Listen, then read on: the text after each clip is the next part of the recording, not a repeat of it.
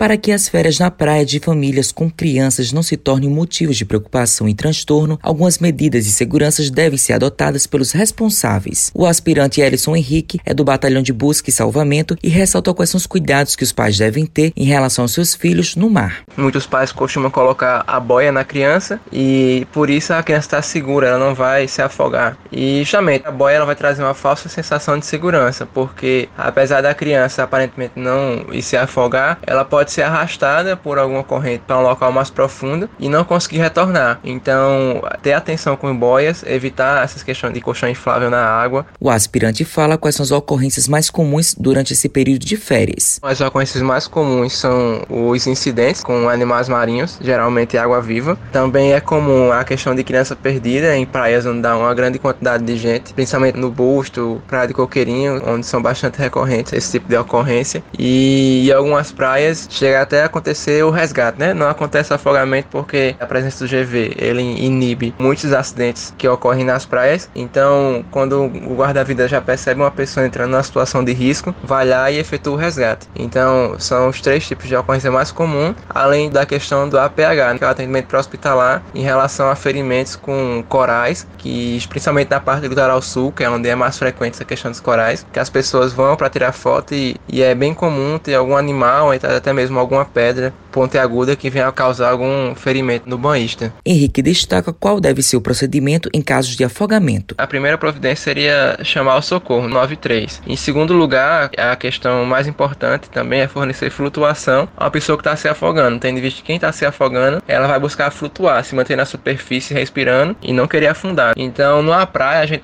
tem diversos elementos que pode servir de boia. Pode ser uma própria boia, pode ser uma prancha, pode ser uma tampa de isopor, uma bola. Então todos esses elementos podem servir para salvar uma vida naquele momento. Também a gente não recomenda que seja feita a retirada, caso principalmente se a pessoa não tiver a habilidade natatória, até porque uma pessoa que está se afogando ela vai entrar em desespero, então pode agarrar quem for tentar socorrer e até no caso aumentar o número de vítimas nesse caso, né? E feita a retirada da água, é feito o transporte dessa vítima para o hospital. Matheus Silomar para a Rádio Tabajaro, emissora da EPC, empresa paraibana de comunicação.